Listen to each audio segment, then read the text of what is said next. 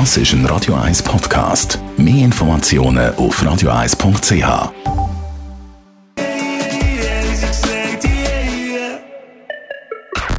Best auf Morgenshow. Ja, seit der Rücktrittsankündigung wirkt Johann Schneider-Ammann gelöst, so locker und sogar lustig.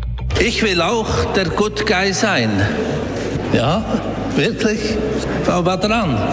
Das können Sie nicht alleine für sich pachten. Das müssen Sie mit mir teilen in den nächsten drei Monaten noch und dann haben Sie es überlebt. Und ich auch. So, der Johann Schneider-Ammann. Gestern im Nationalrat bei der Waffenexportdebatte. Da hat sich der US-Präsident Donald Trump geäußert zum Gelächter vorgestern an der UNO-Vollversammlung. Man hat ihn ja nicht ausgelacht, nein, sondern man hat, man hat mit ihm mitgelacht. They weren't laughing at me. They were laughing with me. We had fun. That was not laughing at me. So, the fake news said people laughed at President Trump. They didn't laugh at me. People had a good time with me. We were doing it together. We had a good time. They respect what I've done.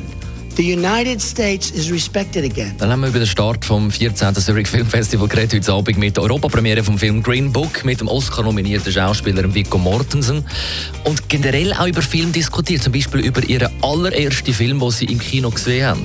Ein Westernfilm von Sergio Leone. 101 Salmatino. Terminator. Oh, das war die Hochzeit von der Königin Elisabeth.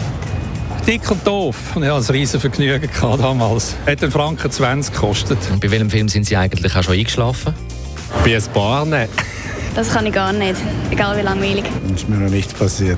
Sehr selten, weil ich meistens so die schaue, die mich interessieren. Äh, Scarface, aber weil ich ihn fünfmal geschaut habe. Matrix. Regelmäßig. Vor irgendeinem langweiligen Tatort oder so. Nein, ich schaue nur auf einen Film, wenn ich auch noch aufnahmefähig bin.